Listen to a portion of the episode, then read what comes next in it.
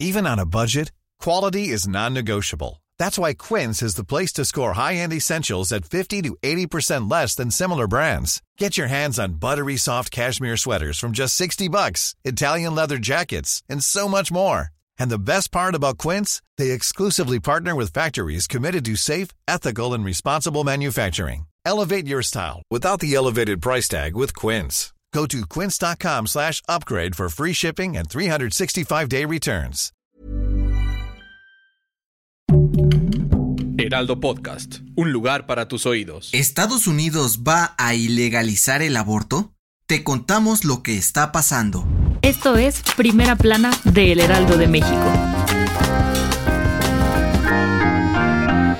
En Estados Unidos, a alguien se le resbaló información delicada y se armó un verdadero escándalo, pues se filtró el primer borrador de un documento de la Corte Suprema en el que se plantea eliminar el derecho al aborto en todo el país. ¿Y ahora? Bueno, pues el proyecto propone revocar el histórico fallo de 1973 en el que la Corte reconoció el derecho al aborto para todas las mujeres estadounidenses. Sin embargo, en caso de que se apruebe esta iniciativa, cada estado podrá decidir de manera autónoma si se considera ilegal o no. Esto no cayó para nada bien al presidente Joe Biden, quien dijo que hará todo lo que esté en sus manos para echar atrás la propuesta, pues representa un atentado contra la vida privada de las mujeres. Pero en la Corte Suprema también están que echan fuego, y es que aseguraron que la filtración de este documento fue una violación de sus protocolos, por lo que investigarán para dar con él o los responsables. Ahora, este documento no representa la decisión final del máximo tribunal estadounidense. Aún debe pasar por largos debates y análisis antes de ser aprobado. Pero, según Biden, si se vota a favor de él, tal y como está, sería un retroceso para los derechos de las mujeres estadounidenses.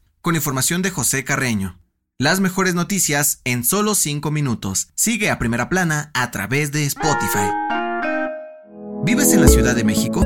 Pues la jefa de gobierno Claudia Sheinbaum dijo que está dedicada en cuerpo y alma para hacer de la capital del país cada vez más segura y que viva sin miedo. Sheinbaum dijo al Heraldo de México que desde que llegó al gobierno de la CDMX en 2018, los índices de violencia se han reducido más de 50% con relación a administraciones anteriores. Los homicidios diarios bajaron de 4.6 a 1.9. El robo de coches disminuyó de 44 a 15 por día y han detenido a 209 feminicidas. Según la jefa de gobierno, esto se debe al trabajo en conjunto de la Secretaría de Seguridad Ciudadana, la Fiscalía General de Justicia, la Guardia Nacional y las Secretarías de Marina y la Defensa Nacional, quienes cada vez atienden más problemas en la Ciudad de México. Para Sheinbaum, estos resultados han impactado directamente en la percepción de seguridad de la gente. Sin embargo, según el INEGI, el 67% de la población aún no está convencida de que sea segura. ¿Tú cómo te sientes?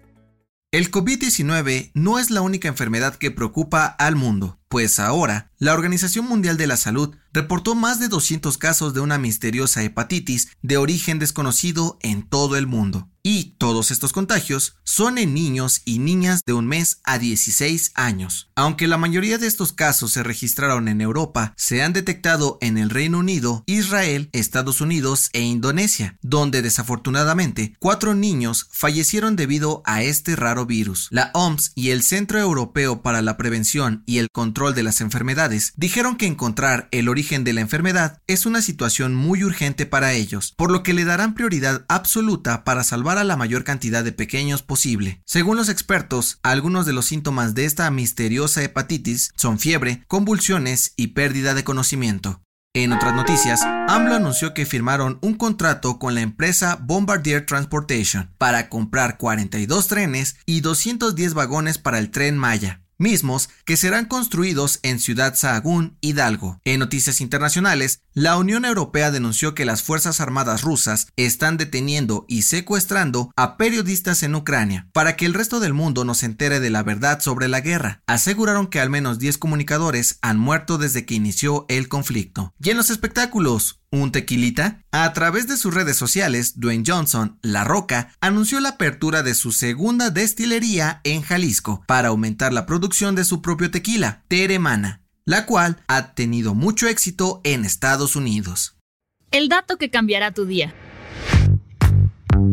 Que la fuerza te acompañe. El 4 de mayo de cada año se celebra el Día Internacional de Star Wars. El origen de esta celebración no tiene nada que ver con cuestiones galácticas. Nació a raíz de una publicación en un periódico británico el 4 de mayo de 1979. Se trataba de una nota en la que miembros del Partido Conservador del Reino Unido felicitaban a Margaret Thatcher por convertirse en la nueva primera ministra. El escrito decía, May the Fourth be with you, Maggie, que dio lugar al juego de palabras de la emblemática frase de la saga, May the Force be with you, que la fuerza te acompañe. Star Wars es la segunda franquicia de cine más exitosa de la historia, solo por detrás del universo cinematográfico de Marvel, con 12 películas de la saga principal y spin-offs. Ha logrado recaudar poco más de 10 mil millones de dólares a nivel mundial.